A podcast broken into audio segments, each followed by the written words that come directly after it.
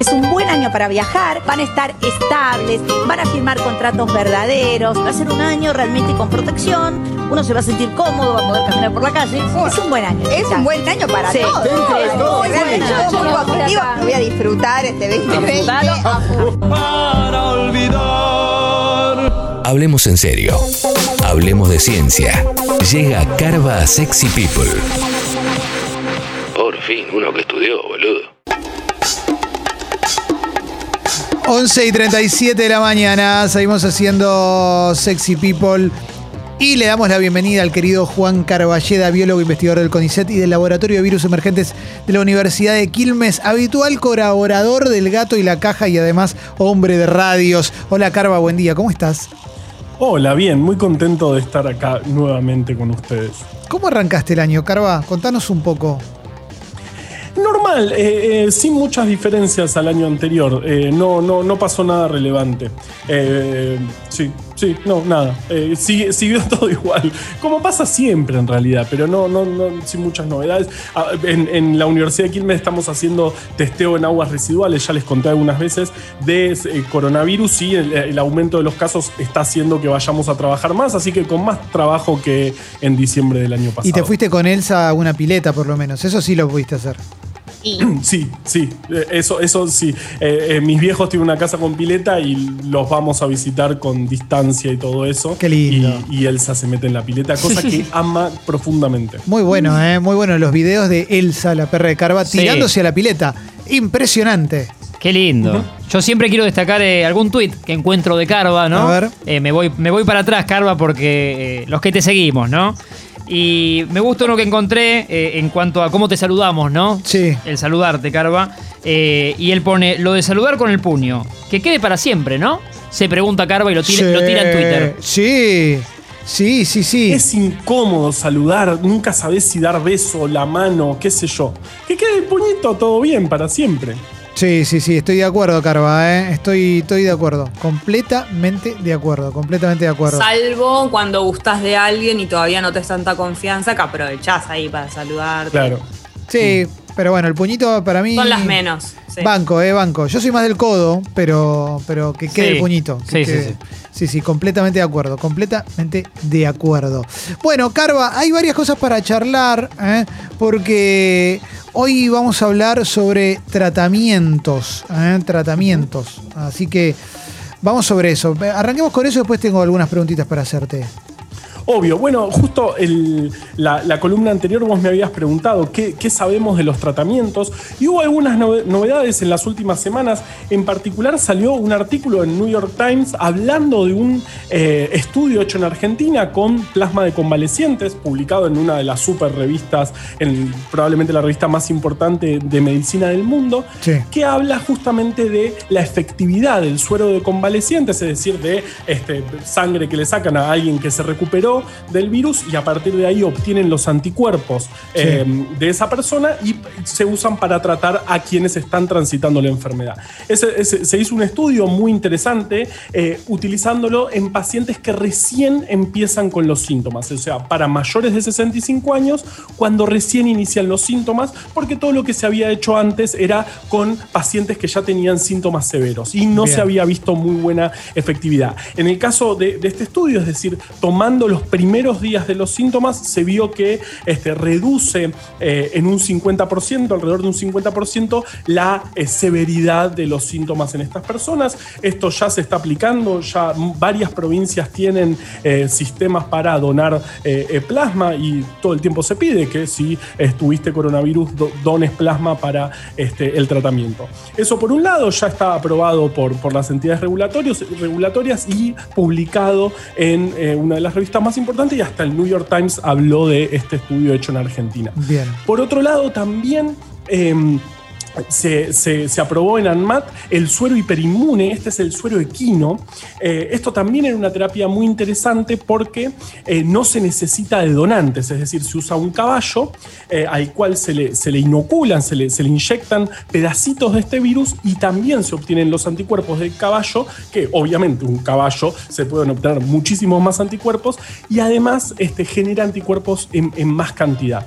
Esto también se terminó un estudio que, del que habíamos hablado varias veces ya porque había empezado en octubre, terminó también dio un- una efectividad de alrededor del 50% en, de nuevo, la, la severidad de los síntomas en quienes, a quienes se les administra. También se, hace- se hizo con este grupo control, digamos, grupo al que se le dio nada y grupo al que se le dio suero equino y se vio este, este, este, esta mejora. Así que Sí. también es una buena noticia y también en esta semana se va a empezar eh, a administrar.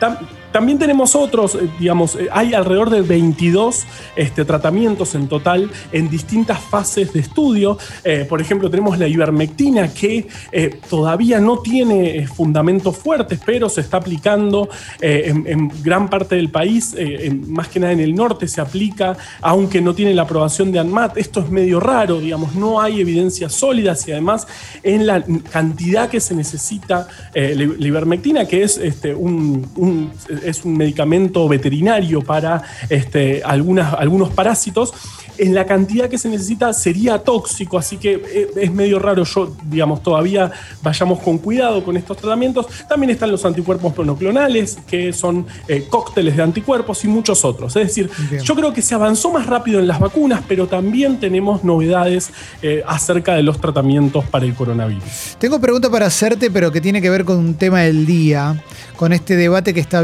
de si conviene eh, em- vacunar a más gente con una dosis o menos con dos dosis, ¿no? Esta, esta dicotomía de, de esta mañana que es 10 millones de personas vacunadas con dos dosis para marzo o 20 con una dosis. No, como no entiendo, como no sé, no, no sé qué es lo que conviene. ¿Vos tenés alguna... No sé si es tomar posición, porque esto tiene que ver con lo que estudiaste, pero bueno, eh, ¿vos, vos qué decís que es lo mejor, Carva? Bueno, está, está- en este momento están explotando los grupos de WhatsApp eh, eh, justamente con este tema. Eh, varios países del mundo empezaron a plantear esta posibilidad. Por ejemplo, con la vacuna de Pfizer, eh, se ve que. Tu grupo eh, de WhatsApp está explotando, Carva. Los nuestros. eh, Sí, no, acá- está- Julián Díaz acaba de mandar una foto de la rana René. O sea, no. Es lo último que tenemos Bueno, acá. Sí. Pero bueno, sí. Yo quiero estar en ese, pónganme en ese grupo, que los otros son más aburridos. Nos da vergüenza que vos No. veas las cosas que decimos. Ay, ay, Carva. Ay. Pero bueno. No, vergüenza es robar. Eh, eh, bueno, en, en muchos, en muchos ámbitos Sí. se está discutiendo esto. Esto es a partir también de declaraciones de Carla Bisotti, que hizo hoy en página 12, Sí. diciendo justamente esto. La- abriendo la, la puerta a vacunar más gente con una sola dosis, porque recordemos que la mayor parte de las vacunas eh, requieren dos dosis. Y se vio en ensayos preliminares que eh, una sola dosis reduciría un 50% la, la- la probabilidad de infectarse y las dos dosis eh, llegan a, este, a estos porcentajes arriba del 90% que este, fueron tan prometedores. Y Sí. muchos países, incluso eh, Inglaterra, Israel eh, y ahora también lo está planteando Argentina, están pensando en esta posibilidad. Digamos, desfasar un poco, dar una dosis a más cantidad de gente, a ver si eso puede reducir un poco la circulación viral y luego dar la segunda dosis. El punto es que todavía no hay muchos estudios, ¿no? Por ejemplo, con la vacuna Sputnik tenemos un solo estudio en pocas personas eh, de la efectividad con una sola dosis. Así que yo, no tengo una posición tomada, me parece interesante, eh, hay, que ver, que- hay que ver cómo sigue esto, es solo un planteo, la posibilidad, plantear la posibilidad me parece importantísimo, Sí. pero bueno, hay que ver con cada vacuna, hay que ver qué evidencias hay y además eh, la vacuna Sputnik, recordemos que las dos dosis son distintas, no es, no es la, misma, la misma vacuna como en el caso de Pfizer y muchas otras, que se da dos veces la misma vacuna. El caso del Sputnik, que es la que estamos en este momento aplicando en nuestro país, requiere dos... dos eh, dos formulaciones distintas, así que no, no tenemos mucha información. Hay que pensarlo bien, hay que seguir estudiando a ver qué pasa, pero por ahora no, no, yo no tengo mucha evidencia para, para tomar posición. Bien, Carva, eh, contame una historia. Contame una historia todavía. para que pueda lucirme en una comida con, con gente sin distancia social. No, Sí. mentira. bueno, sí. No. no, no, eso no, eso no. Con o por Zoom. Por Zoom Sí. también podés contar una historia, de hecho, es lo que estamos haciendo. Bueno, eh, encontré, encontré una- un, un artículo que, que me encantó sobre el proyecto Corona que no tiene nada que ver con el coronavirus, sino que es, es, es un proyecto secreto de Estados Unidos de la década del 50 Mm. que mandaban satélites a fotografiar la Unión Soviética. Esto, esto fue un, un- un adelanto tecnológico impresionante. Empezó en 1958 con eh, Eisenhower, era el presidente. Sí. Y lo que hacían era mandar satélites para fo- sacar fotos eh, justamente en toda la zona de, de- de la Unión Soviética para ver dónde había probablemente desarrollo de misiles, dónde había bases eh, militares y todo eso. En Bien. 1958, antes de que se piense en la fotografía digital, sacar una foto desde el espacio era una locura, era realmente y algo muy, muy difícil, más que nada porque las películas que se usaban en el espacio con toda la radiación que hay eh, se terminaban velando. Así que fue, se necesitaron 12 misiones hasta que volvió la primera misión este, a Estados Unidos, que creo que fue a Hawái, eh, con, un, con un paracaídas y ahí pudieron tener las primeras fotos sacadas del espacio de la historia de la humanidad. La cuestión Bien. es que este proyecto siguió y se obtuvieron así millones de fotos eh, satelitales de gran parte eh, del mundo. De un sexto de- del planeta se obtuvieron fotos satelitales que quedaron clasificadas como documentos secretos hasta la década del 90. En la década del 90 se empezaron, se, se- se desclasificaron y algunos las empezaron a ver. "Ah, esto está interesante para ver Sí. más que nada cómo fue cambiando el mundo. Cómo fue cambiando, por ejemplo, la vegetación, cómo, qué impacto tienen las actividades humanas este, en, los ambientes eh, naturales. Pero en la década del 90 esto era muy difícil porque revelar esas fotos, eh, ponerlas en contexto, eh, eliminar el ruido, era todo un problemón.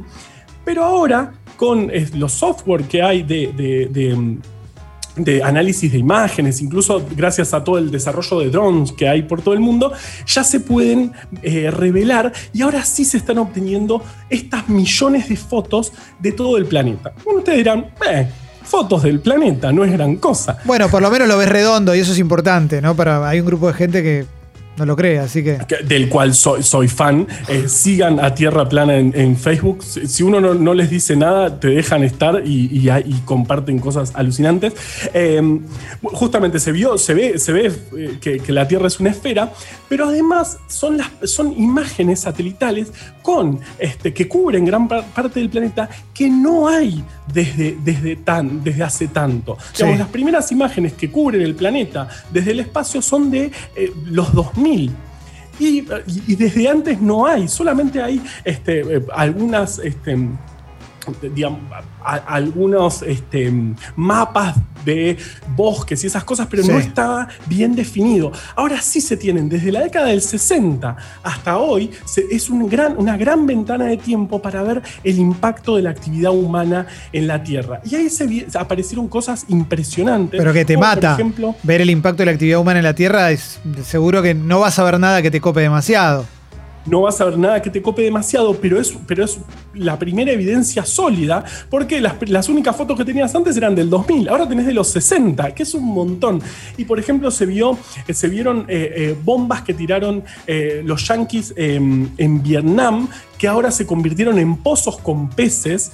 También se vio cómo la vegetación en, Europa después de la Segunda Guerra Mundial fue este, eh, ocupando zonas que habían sido bombardeadas. También, como vos decís, por ejemplo, hay un lago en Sri Lanka que más o menos teniendo la foto de los 60, la foto de hoy, se puede hacer un, buen análisis de cómo va a ser en el futuro y se está viendo que eh, más o menos en 100 años va a perder el 80% del agua. Ese lago, lago por el cual eh, vive muchísima gente, se usa para riegos, se usa para centrales hidroeléctricas, pero este, por, primera vez, gracias a esta locura que hicieron los yanquis de ir a sacar fotos desde el espacio eh, a la Unión Soviética en la década del 60, plena Guerra Fría, podemos empezar a pensar cómo va a ser, eh, cómo va a ser esto en el futuro. Porque, de nuevo, eh, imágenes satelitales este, de buena definición no tenemos, eh, recién tenemos a partir de los años 2000. Y ahora sí tenemos, aparecieron estas de, los 60 y son un están todos enloquecidos. Aparte se ven, por ejemplo, colonias de pingüinos, incluso en montañas de termitas en Sudáfrica. Todo eso que, de lo cual no se tenía idea, ahora se empieza, se empieza a desclasificar gracias a estas fotos. ¿Dónde lo puedo ver eso? Lo quiero ver. Eh, hay un artículo de New York Times, está, está, la, está el link, eh, ahora lo, lo ponemos eh, Dale, en, me recopa.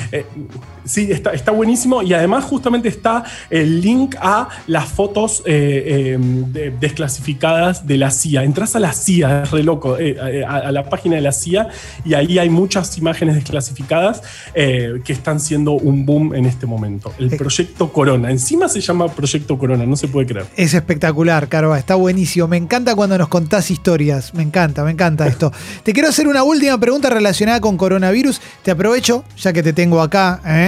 Volvemos un poquito a, lo otro, a la actualidad. Pero también es para cerrar y me parece que, está bueno.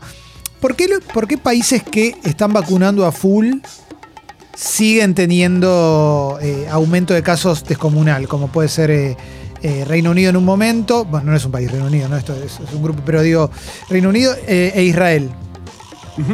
Bueno, bueno, Israel es, es un caso interesantísimo. Israel es- una potencia tecnológica bestial y es el país que más vacunó hasta este momento. Pero este vacunó hasta este momento, estamos hablando de el 10% de la población con la primera dosis de la vacuna Pfizer. Sí. O sea que, si bien es bestial, realmente na- ningún país vacunó, o sea, le sigue Reino Unido con el 1% de la población, o sea, realmente está avanzado. Igualmente, Israel son 9 millones de, de personas. Eh, si bien está avanzadísima la vacunación, todavía falta para proteger a un gran porcentaje de la población, que se cree que será más o menos el 70% de la población vacunada, como para que el avance del virus se detenga finalmente. Entonces, si bien obviamente la estrategia de, de vacunación hay que vacunar lo antes posible, todavía no es que empezás a vacunar y el problema se terminó, sino todo lo contrario, digamos, empezás a vacunar y el problema sigue. De hecho, Israel está entrando en una segunda ola tremenda, están en un lockdown tremendo, muy, muy estricto. A pesar de ser el país que este, más, más vacunó, justamente porque no es que empezás a vacunar y terminó, necesitas proteger a un gran porcentaje de la población y esto es importante re- remarcarlo una y otra vez porque no es, digamos, faltan meses todavía, todavía tenemos que estar protegidos muchos de nosotros, gran parte de la población para finalmente que termine esta pesadilla. Lo loco es que ya vamos casi un año, ¿no? Sea, eso- yo me acuerdo hubo un momento que estábamos en ponele, abril y alguien me había dicho, me, parece que no termina en mayo esto, ¿eh? hasta julio me parece que se sigue. Y yo lo veía como que era re lejano y de repente, de alguna manera normalizamos la convivencia con una pandemia, por más que... O sea, todos tenemos como una desesperación porque esto se termine, ¿no? Una desesperación interna fuerte porque vuelva toda la normalidad. Pero bueno, vamos. Creo que hace un año se reportaba la primera muerte en, en China por coronavirus, aproximadamente. Sí, exactamente, hace un año por un virus raro. Sí. Eh, eh, y sí, la primera muerte en China, el, el- creo que el- a mediados de enero se declaró el nuevo virus y bueno, y ahí empezó todo. Y ahí arrancó todo. Jessy. Jessy, Carva, tengo una pregunta de esas medio del principio, pero que ahora, no sé, me surgió de vuelta. Las personas que se contagian más de una vez COVID, ¿tiene que ver con que no está curado el anterior o con que te volvés a contagiar? ¿Eso se sabe o no? Más o menos. eh, por ahora toda la evidencia muestra que una vez que te contagias tenés inmunidad que sería duradera. Los casos de recontagio eh, son, por ahora, pa- para mí todavía son este, eh, marginales. No hay un número, un porcentaje de recontagios como para pensar que la inmunidad no es, no es duradera. Entonces, los recontagios tal vez sean con personas que, eh, a personas que su respuesta inmune no fue lo suficiente como para evitar un segundo caso o tuvo algún problema o pasó algo raro. Que, esto pasa todo el tiempo, digamos.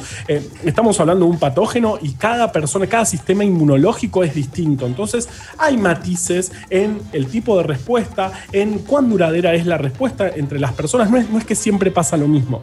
Entonces ahí eh, es, digamos, yo creo que el número de, de- de recontagios que se reportan son compatibles con una- un virus que genera una inmunidad, al menos desde que te infectás hasta lo que sabemos, digamos, que es menos de un año. Eh, así que yo, yo no, no, no, no temería por ahora a los recontagios. Hay que ver si realmente ocurrieron. Muchas veces tal vez pueden ser porque el primer eh, positivo tal vez fue un falso positivo y porque, bueno, eh, no es tan simple el diagnóstico muchas veces pudo haber habido una contaminación y en el en el sistema de diagnóstico y eso le dio positivo a una persona y no es tan positivo, digamos, eso marginalmente de nuevo puede llegar a pasar. Entonces, no, no, no, no, nos, no nos compliquemos todavía con los recontagios. Yo creo que todavía no, no- no son un problema eh, y ya tenemos otros problemas también eh, antes. Carva, como siempre, un lujazo eh, tenerte. Vamos a subir la columna ahí a Sexy People Podcast para que la podamos, para que la podamos compartir, para que la puedan escuchar de vuelta. Si alguien la quiere compartir también, siempre vale. Gracias por volver con nosotros un año más, Carva. Ay, eh, gracias a ustedes por llamarme, yo contentísimo. Ahí va, nos vemos el lunes que viene, Carva. Abrazo grande. Dale, Abrazo. Gracias, Chau. Carva. Ahí va, seguimos en Sexy People. Vamos para adelante, Sucho, dale. Sexy People, más que una cuarentena juntos.